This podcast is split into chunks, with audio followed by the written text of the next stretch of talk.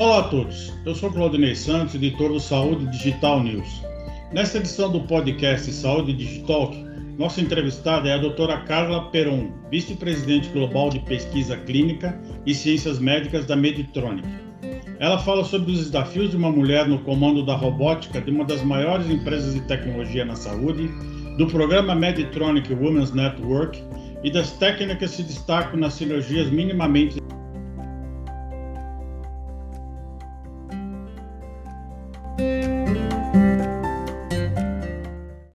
robótica de uma das maiores empresas de tecnologia na, na área de saúde, a Meditronic.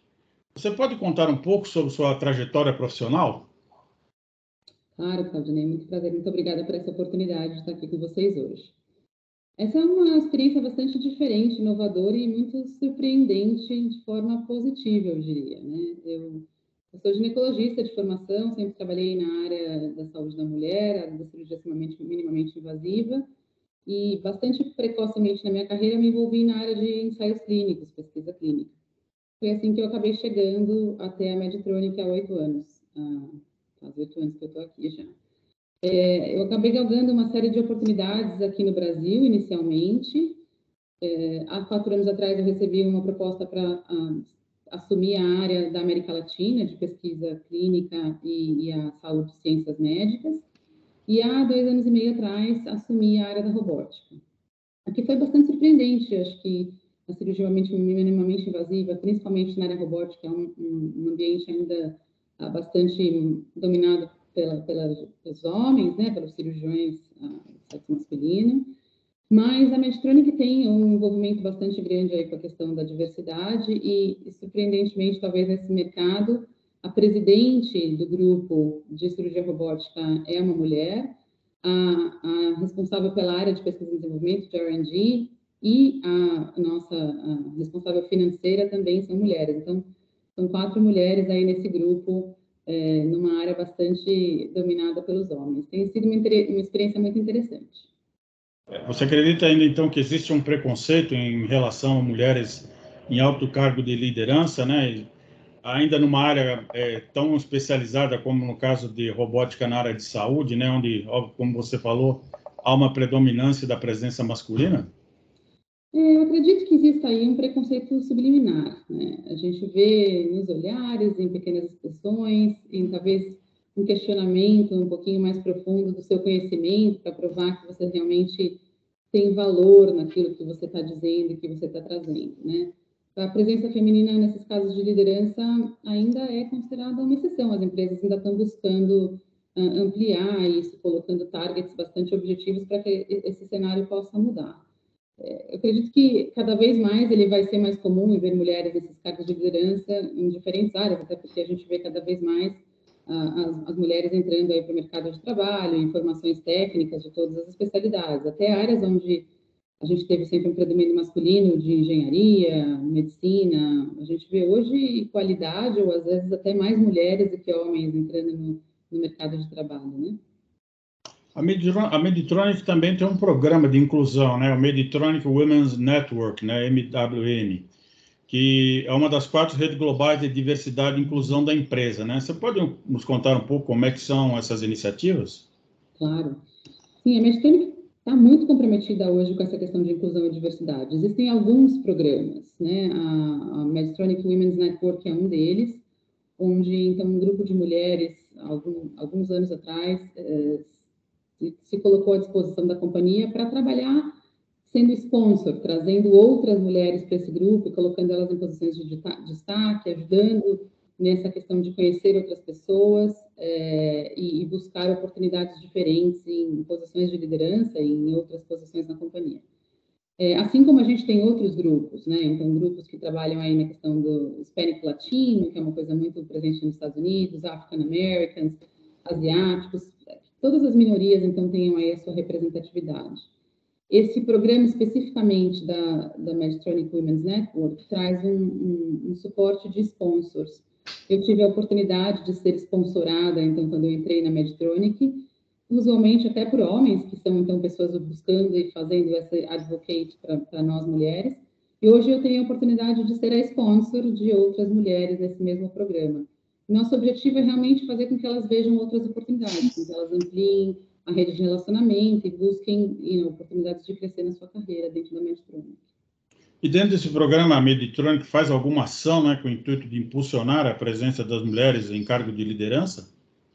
Sem dúvida, existem algumas ações. Talvez uma mais interessante, a gente tem um, uma busca ativa de profissionais da, femininas uh, na formação da área de engenharia, na área da saúde, uh, para que a gente possa trazer essas profissionais para dentro da Medtronic. E hoje, especificamente, existe um, uma ação interna na Medtronic para cada vez que você abre uma posição, você tem que ter pelo menos 20% de diversidade nos seus candidatos. Então, você a Medtronic é ativamente buscando ampliar essa questão de diversidade dentro da organização.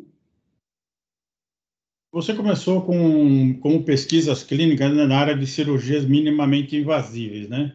Você poderia nos dar uma visão de como está esse mercado no Brasil e Estados Unidos, né? Hoje é a área que você atua, né? Claro, a cirurgia minimamente invasiva ela começou faz mais ou menos 60 anos, se a gente olhar para trás na história, não é tão longo assim. Ah, a, a, penetração da cirurgia laparoscópica ou de técnicas minimamente invasivas, ela varia, varia bastante de acordo com a geografia. Nos Estados Unidos, a gente tem aí hoje 40% a 60% das cirurgias sendo feitas de maneira minimamente invasiva, dependendo da especialidade. Aqui no Brasil, a gente está ainda em torno de 30% a 40%. Tem muito espaço para crescer. Mas, sem dúvida nenhuma, é, é uma oportunidade para que a gente amplie essa, essa técnica para que os pacientes tenham mais acesso, faz uma diferença bastante grande para o paciente a gente trabalhar na cirurgia minimamente invasiva. É, como que você, é, você que hoje está atuando na Flórida, né? Mas obviamente você conhece o mercado brasileiro, né? Algo que o sistema brasileiro possa aprender com o americano, né? Na, na incorporação de cirurgias minimamente invasivas? O mercado brasileiro é um mercado bastante típico, né? O mercado de saúde, eu diria. A gente tem esses dois setores, o setor privado, a saúde privada, a saúde pública, que funcionam de maneiras muito diferentes. Mas talvez uma das grandes, um dos grandes benefícios da cirurgia minimamente invasiva seja a sua recuperação mais rápida. Então, ainda que eventualmente no procedimento cirúrgico você tenha um, uma adição de custo do material utilizado para essa intervenção cirúrgica, você reduz significativamente, significativamente o tempo que esse paciente uh, vai levar para retornar às suas atividades normais, inclusive vai retornar ao trabalho. Então, se a gente conseguir ampliar um pouquinho essa visão de custo-efetividade, incluir o tempo e o custo que isso significa para o sistema de saúde de uma maneira geral, de ter esse paciente fora do trabalho, se recuperando em casa, sem dúvida nenhuma a gente consegue ampliar o acesso a essa tecnologia de forma muito, muito efetiva. Né? Então, a, a, união aí, talvez, do INSS com o nosso sistema de saúde pública é, nos daria uma oportunidade de ampliação dessa técnica bastante uh, efetiva. Então, é, é, assim, para os pacientes, o benefício é você ter uma, uma, uma, recuperação mais rápida. E para hospitais e sistema de saúde é uma desinternação, vamos dizer, mais rápida. Existem alguns outros benefícios que a, a cirurgia é, robótica é, pode proporcionar para, para, os dois, para os dois atores, vamos dizer assim, da, do setor de saúde? É, a cirurgia minimamente invasiva, inclusive a robótica, traz alguns benefícios. Então, você amplia muito a visualização, você amplia muito o conforto do cirurgião quando ele está operando. Isso faz com que a cirurgia, de forma, forma geral, tenda a ser mais efetiva. Então, esses pontos que você trouxe são realmente os grandes benefícios. Uma recuperação mais rápida para o paciente, menos dor, uma menor taxa de complicações no pós-operatório e uma deshospitalização mais rápida e um retorno mais rápido as suas atividades rotineiras, inclusive atividades de trabalho. Então, sem dúvida, abre uma, uma porta, digamos assim, para benefício de todo o sistema a, ao redor do, do, procedimento cirúrgico. E, Carla, quais são as tecnologias que a Meditronic está tá desenvolvendo ultimamente é, para cirurgias minimamente invasivas? Quais são as inovações que vocês estão é, colocando no mercado? A Meditronic hoje quando a gente fala de Medtronic, existe um portfólio muito grande, né, que abrange. A gente tem, então, quatro grandes unidades, a área de diabetes, a área ah, de cirurgia cardiovascular, a área de soluções para espinha e sistema nervoso central e a área de cirurgia propriamente dita, que é onde eu atuo hoje. Dentro desta área de cirurgia minimamente invasiva, que são as cirurgias abdominais e torácicas, Uh, hoje a Medtronic tem três grandes, uh, digamos assim, atividades. O, o, primeiro e mais, talvez, inovador, que você tem falado bastante, é o sistema de cirurgia robótica, que é bastante novo, ele foi lançado pela Medtronic no ano passado, e a gente está aí, de, aos poucos, ampliando essa, essa atuação mundialmente. A segunda linha, sem dúvida nenhuma, é nossa linha de, de, de, de tecnologias cirúrgicas, então, os nossos grampeadores, as nossas pinças ah, de, de, ligação de veias em, em, procedimentos cirúrgicos, são instrumentos que auxiliam o cirurgião a fazer uma cirurgia mais segura e mais efetiva. E nosso terceiro grande setor é a área hoje de suturas e, e de, de, telas para a hérnia. Então, são, esses são os três focos de inovação que a Medtronic trabalha dentro da cirurgia minimamente invasiva hoje. Carla, para finalizar aqui o nosso podcast Saúde Digital, quais são os lançamentos previstos para esse ano no mercado brasileiro, é, nessa área de, de linha de, de, produtos minimamente invasivos? Tem muita coisa pela frente para vir por aí, também depende muito hoje da aprovação regulatória, né? Então, a Medtronic tem um portfólio de produtos bastante grande, e o nosso plano é trabalhar nessas três áreas que eu, que eu mencionei para vocês. Bastante difícil a gente dizer exatamente o que está vindo, depende muito do nosso processo de aprovação regulatória, da nossa finalização de ensaios.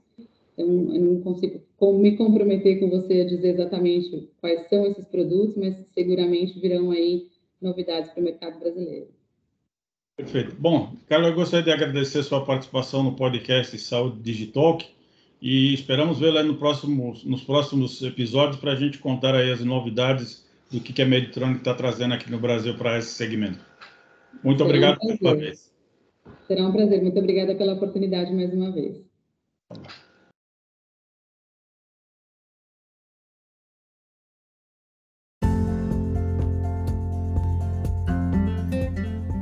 Esse foi o episódio de hoje do Saúde Digital.